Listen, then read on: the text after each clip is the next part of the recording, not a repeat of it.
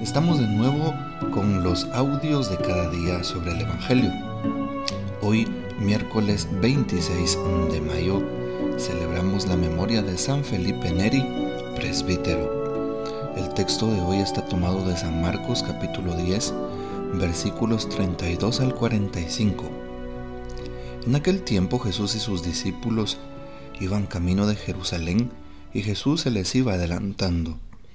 Los discípulos estaban sorprendidos y la gente que lo seguía tenía miedo. Él se llevó aparte otra vez a los doce y se puso a decirles lo que le iba a suceder. Ya ven que nos estamos dirigiendo a Jerusalén y el Hijo del Hombre va a ser entregado a los sumos sacerdotes y a los escribas. Van a condenarlo a muerte y a entregarlo a los paganos. Se van a burlar de él, van a escupirlo, a azotarlo y a matarlo pero al tercer día resucitará. Entonces se acercaron a Jesús Santiago y Juan, los hijos de Zebedeo, y le dijeron, Maestro, queremos que nos concedas lo que vamos a pedirte. Él les dijo, ¿qué es lo que desean? Le respondieron, concede que nos sentemos uno a tu derecha y otro a tu izquierda cuando esté en tu gloria. Jesús les replicó, no saben lo que piden podrán pasar la prueba que yo voy a pasar y recibir el bautismo con que seré bautizado? Le respondieron, sí podemos. Y Jesús les dijo, ciertamente pasarán la prueba que yo voy a pasar y recibirán el bautismo que yo recibiré. Pero eso de sentarse a mi derecha o a mi izquierda no me toca a mí concederlo. Eso es para quienes está reservado. Cuando los otros diez apóstoles oyeron esto, se indignaron contra Santiago y Juan. Jesús reunió entonces a los doce y les dijo, Ya saben que los jefes de las naciones las gobiernan como si fueran sus dueños, y los poderosos las oprimen. Pero no debe ser así entre ustedes, al contrario, el que quiera ser grande entre ustedes, que sea su servidor, y el que quiera ser el primero, que sea el esclavo de todos así como el Hijo del Hombre, que no ha venido a que lo sirvan, sino a servir y a dar su vida por la redención de todos. Palabra del Señor, gloria a ti, Señor Jesús. ¿Qué podemos decir sobre el Evangelio de este día, miércoles 26 de mayo? Bueno, en primer lugar, vemos cómo Jesús manifiesta lo que va a acontecer. Van subiendo a Jerusalén y Jesús anuncia su pasión y su muerte. Muchas veces no queremos abrazar la cruz, muchas veces no queremos agradecerle a Dios por todo aquello que sucede. Y es necesario hacerlo siempre que podamos. Recuerda que no debes de agradecer solo por las cosas buenas que te pasan.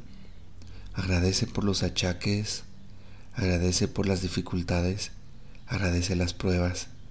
Agradece incluso las enfermedades, pues es un medio de santificación. Lo dice la palabra, sean santos como mi Padre y yo somos santos.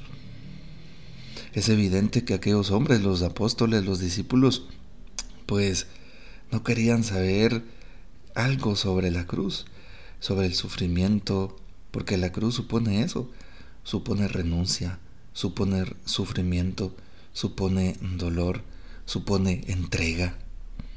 Debemos los cristianos de aprender a cargar con nuestra propia cruz. Y nuestra cruz, evidentemente, pues supone toda nuestra vida, lo que acontece a diario. Esa es nuestra cruz. Y justamente para que entendamos el texto, y Jesús, después de haber anunciado su pasión, su muerte y su resurrección, se le acercan dos de sus discípulos, mejor dicho, de sus apóstoles, Santiago y Juan, los hijos de Zebedeo, los Buanerges, los hijos del trueno. ¿Y qué le dicen a Jesús?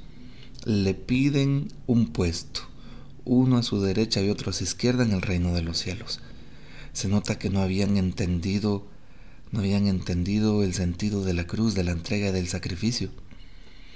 Hoy la sociedad nos presenta una vida light, una vida cómoda, una vida del mínimo esfuerzo, una vida del descarte, dice el Papa Francisco, del cómprese, úsese y tírese, una vida sin responsabilidades.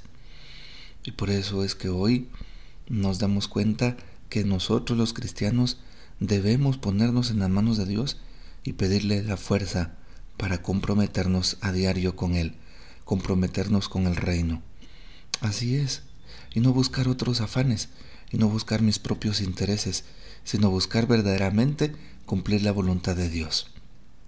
Bueno, por eso Jesús, cuando escucha a los demás que se indignan, los otros diez apóstoles, les explica que la actitud principal debe de ser el servicio, la entrega, la santidad, el apoyo mutuo, la caridad fraterna.